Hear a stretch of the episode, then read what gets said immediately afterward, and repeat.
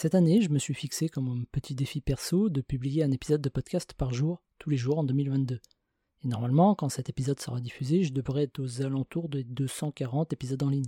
Pour le moment, j'ai pas loupé un jour. Mais je dois admettre qu'il y a un petit point sur lequel j'ai bloqué pendant un long moment. C'est la durée des épisodes. Quasiment tous les podcasts que j'écoute durent entre 1h et 1h30, voire quasiment 3 heures pour certains. Alors forcément, avec mes petits épisodes de moins de 3 minutes, je passe un peu pour un nulos.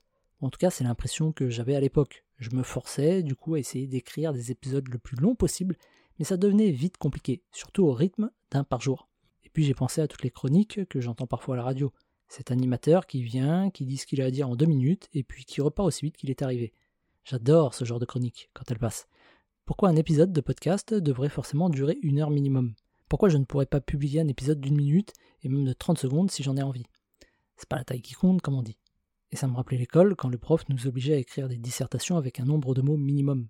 Sauf que j'ai toujours été du genre concis. Si je peux dire ce que j'ai à dire en un minimum de mots, je le fais. Sinon, ça me donne l'impression de faire du remplissage, de me répéter, de tourner en rond. C'est atroce. Alors j'ai commencé à publier des épisodes d'une minute. Parfois plus, parfois moins.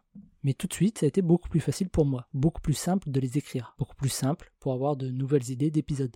Tout était plus simple, parce que j'en écrivais, parce que j'écrivais en suivant mon style, en suivant mes règles. J'aime être concis, alors je vais être concis autant que je veux. Selon moi, ça vaut aussi pour beaucoup d'autres choses, comme des articles de blog. On nous conseille d'écrire un maximum d'articles de 1000 mots, histoire d'être bien référencé, mais on peut rédiger un article de 400 mots si on le souhaite. Sinon, on revient au temps des dissertations et de son nombre de mots imposés. L'intérêt d'être à son compte, c'est de créer selon ses propres règles. Et on gagne toujours quand on fixe ses propres règles.